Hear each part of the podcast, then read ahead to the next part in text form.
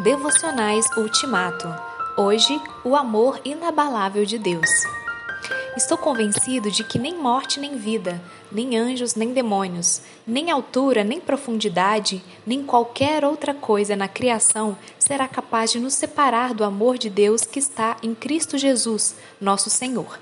Romanos 8, 38 39.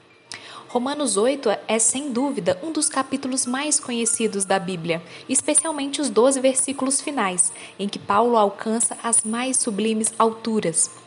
Depois de descrever os principais privilégios dos cristãos justificados, paz com Deus, união com Cristo, liberdade da lei e vida no Espírito, a mente de Paulo, guiada pelo Espírito, passa a desvendar todo o plano e propósito de Deus da eternidade passada à eternidade ainda por vir.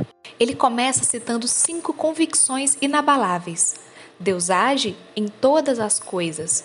Ele age para o bem do seu povo. Ele age assim para aqueles que o amam e que foram chamados de acordo com o seu propósito. Sabemos de tudo isso, Paulo escreve mas nem sempre entendemos. A seguir, vem cinco afirmações inegáveis, que descrevem em detalhes aquilo que Paulo quis dizer com o propósito de Deus. Elas se referem ao povo de Deus, a quem Deus conheceu de antemão, isto é, que ele decidiu amar e predestinou para ser conforme a imagem do seu filho, a quem também chamou para si através do Evangelho, justificou e por fim glorificou.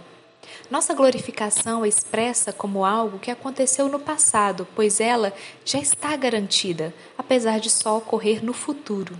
Assim, Paulo se desloca do passado para o futuro até chegar às cinco perguntas irrespondíveis. 1. Um, se Deus é por nós, quem será contra nós? 2. Aquele que não poupou seu próprio filho, mas o entregou por todos nós, como não nos dará juntamente com ele e de graça todas as coisas? 3. Quem fará alguma acusação contra os escolhidos de Deus? É Deus quem os justifica. 4. Quem os condenará? Foi Cristo, Jesus que morreu, e mais, que ressuscitou e está à direita de Deus e também intercede por nós. 5. Quem nos separará do amor de Cristo?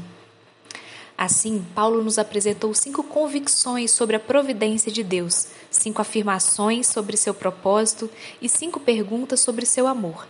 Todas juntas nos dão cinco certezas a seu respeito. Necessitamos urgentemente dessas certezas, pois no mundo de hoje não encontramos firmeza em lugar nenhum.